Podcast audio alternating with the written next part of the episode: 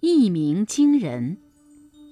春秋时期，南方的楚国实力与日俱增，一心想跟中原霸主晋国争夺天下霸权。公元前六一三年，晋国依仗自己强大的实力，把几个一向归附楚国的国家拉拢为自己的盟友。大王。晋国居然对我们的盟友打起了主意，我们不能再眼睁睁地看着他们嚣张下去了。楚国这些年来国力增强了不少，与晋国也不相左右啊。我们干脆出兵和他们争夺霸权啊！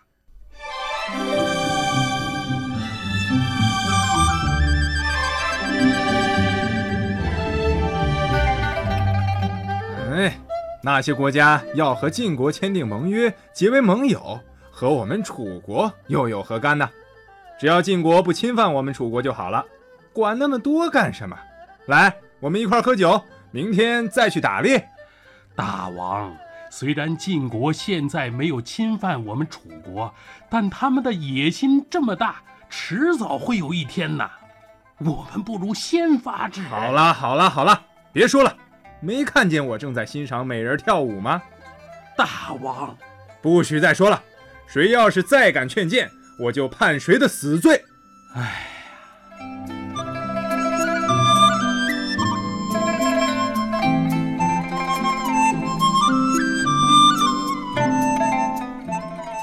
就这样，三年过去了，楚庄王整天吃喝玩乐，完全不理国事。大臣们看见了，都忧心不已。有个名叫武举的大臣实在看不过去，决心去见楚庄王。武举，听说你要见我，有什么事儿吗？大王，我我看您正在喝酒赏乐，想出个谜语给您助助酒兴。谜语？嘿嘿，好玩好玩，你说吧。大王。这个谜语是别人让我猜的，可是啊，我猜不着。我知道大王是一个绝顶聪明的人，就请您帮着猜猜吧。好，好，好，快说，快说。大王，在楚国的一座山上啊，有一只大鸟，身披五彩，样子挺神气的。可是，一停就是三年，不飞也不叫，这是什么鸟啊？我知道这种鸟，它可不是普通的鸟，它不飞则已，一飞就要冲天；不鸣则已，一鸣就要惊动世人。哎呦，大王真是绝顶聪明啊！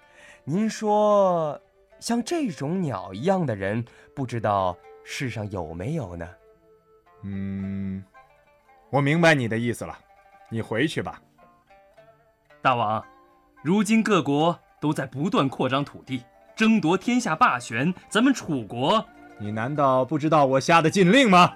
我当然知道大王的禁令，但只要大王能够听我的意见，我就是触犯了禁令，被判了死罪，我也是心甘情愿的。哈哈哈！你们都是真心为国家好，我哪会不明白呢？我楚国能有你们这样忠心的大臣，我身为国君，如果再不兢兢业业，真是无颜面对你们呐。从这以后，楚庄王励精图治，他一面把敢于进谏的武举、苏从提拔起来，帮助他处理国家大事，一面制造兵器、操练军队。公元前五九七年，楚庄王率领大军攻打郑国，并把前来救援的晋国打得落花流水，一举夺得了中原的霸主地位，成为春秋时期著名的。五霸之一。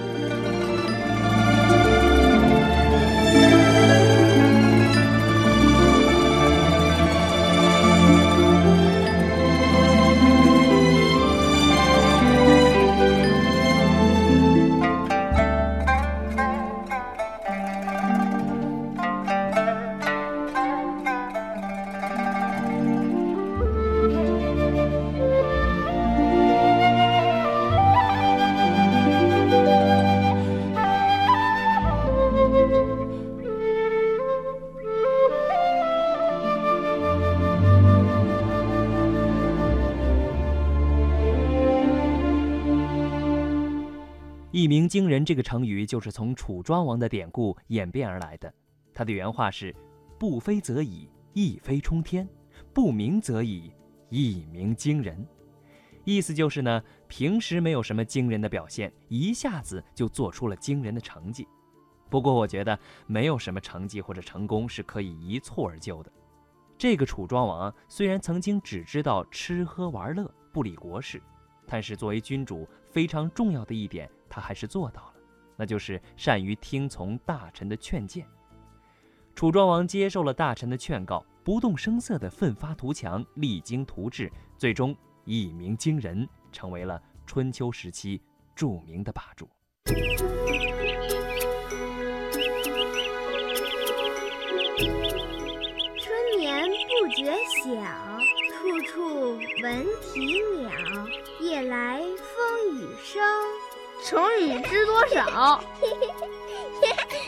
成语知多少？让我们一起欢度快乐的成语时光。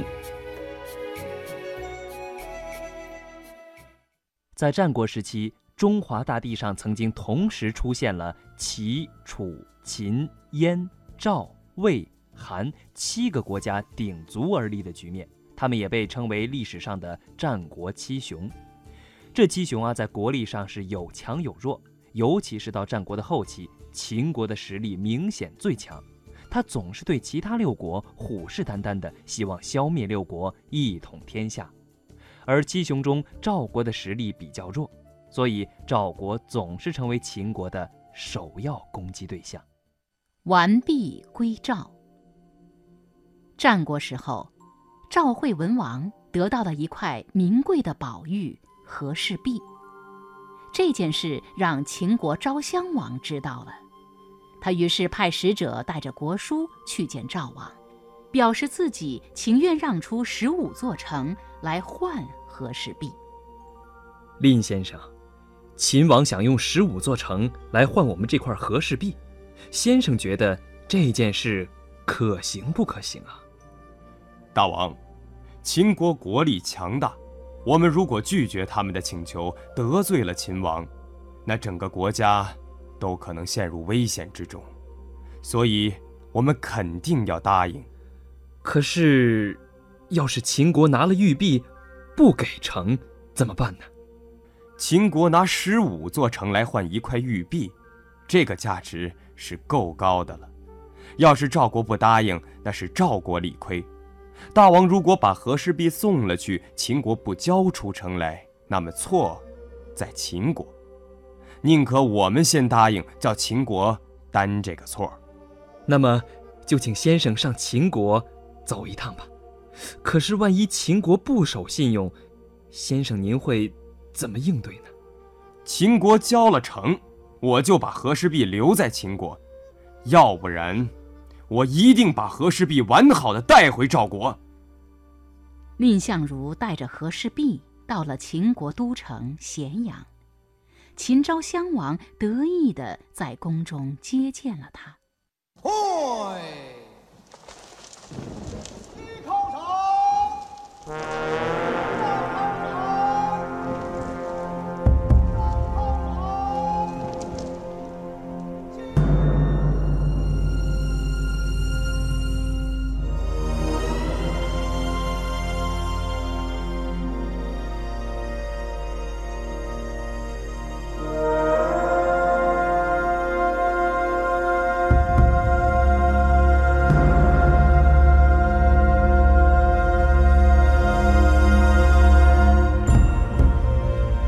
大王，这是赵国献上的和氏璧，请您观赏。哎呀，看看这玉璧，晶莹剔透，哎，光滑圆润，真是无价之宝啊！哎，你们都过来看看，快看！哎呀，真是个好东西啊！恭喜大王，贺喜大王，无价之宝啊！秦王只顾着和大臣们欣赏和氏璧，对换城的事儿却只字不提。蔺相如心中早已明白，秦王根本不是真心拿城来换璧。可是璧已经落到别人的手里，怎么才能拿回来呢？大王，这块玉璧虽说价值连城，可是也有点小毛病。小毛病？我刚才怎么没看出来呀？大王，不如您把玉璧递给我，我给您指指。秦王信以为真，就吩咐侍从把和氏璧递给蔺相如。蔺相如一拿到玉璧，往后退了几步。靠着宫殿上的一根大柱子，厉声指责秦王：“大王派使者到赵国来说，情愿用十五座城来换赵国的玉璧。赵王诚心诚意派我把玉璧送来了，可是大王却迟迟不提换城一事，看来您是没有交换的诚意啊！如今玉璧在我手里，大王要是逼我的话，我宁可把我的脑袋和这块玉璧一同砸碎在这柱子之上。”蔺相如说着，真的拿着和氏璧对着柱子做出要砸的样子。哎哎呀，小心玉璧，小心玉璧！先生，你不要误会，我怎么会说话不算数呢？来人，把秦国的地图拿来。先生，你看，这就是我准备换给赵国的十五座城。大王。这块和氏璧是价值连城的宝贝，赵王在送玉璧到秦国之前斋戒了五天，还在朝堂上举行了一个很隆重的仪式。大王如果诚意换璧，也应该斋戒五天，在朝廷上举行接受玉璧的仪式，我才敢把玉璧献上啊！这好吧，来人，请先生。到舍馆去歇息，等我斋戒结束，再从先生那里迎玉璧。蔺相如知道这只是秦王的拖延之计。回到舍馆之后，他暗中叫一个随从打扮成买卖人的样子，把和氏璧贴身藏着，偷偷地从小道回到了赵国。过了五天。秦王召集大臣和各国使臣，在朝堂举行接受和氏璧的仪式。先生，我已经斋戒五天，现在请你把玉璧拿出来吧。大王，贵国自秦穆公以来，前后二十几位君主，没有一个讲信义的。我怕受骗上当，丢了币，对不起赵王，所以已经把玉璧。送回赵国了。你，你好大的胆子，竟敢戏弄我！大王，请息怒。天下诸侯都知道秦国强，赵国弱。古往今来，只有强国欺负弱国，绝没有弱国欺压强国的道理。大王如果真想要和氏璧的话，请先把那十五座城。割让给赵国，然后派使者跟我一起到赵国去取回玉璧吧。赵国得到了十五座城以后，绝对不敢不交玉璧的。秦王本来也并非存心想用十五座城去换和氏璧，不过是想借这件事试探一下赵国的态度和力量罢了。眼看事已至此，秦王也只好让蔺相如。回赵国了。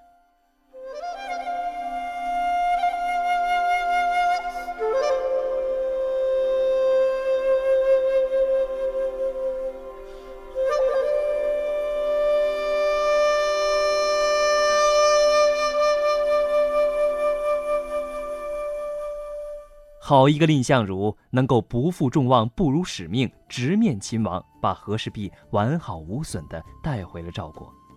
这就是历史上“完璧归赵”的成语典故，“归”呢就是归还的意思，“完璧归赵”就是用来形容把原物完好的归还给本人。所以，如果你向别人借了某件东西，比如字典或者那些容易破碎的东西，你保证会及时归还，而且绝不会弄坏，那就可以说我一定会完璧归赵的。再比如说，我们在碰到急事儿的时候，可能会向朋友借车一用。而车呢，毕竟是一个比较昂贵的物品，朋友可能稍微迟疑一下。而这个时候，我们可以说：“放心，你的车我一定会完璧归赵的。”完璧归赵的蔺相如作为赵国的大功臣，回国以后得到了赵王的赏识，后来呢更是被赵王任命为赵国的上卿，上卿也就是国家宰相。不过这个任命却在赵国内部引起了一个小小的风波。负荆请罪。战国时期，秦国昭襄王得知赵国拥有一块珍贵的宝玉和氏璧。便假装想要用城池来换玉璧。赵王派大臣蔺相如前去和秦王交涉，蔺相如识破了秦王的诡计，把和氏璧完好无损地带回了赵国。后来，蔺相如再次出使秦国，同样凭借自己的机智勇敢，保全了赵国不受屈辱。赵王看蔺相如这么能干，于是拜他为上卿。这下却引起了赵国大将军廉颇的不满。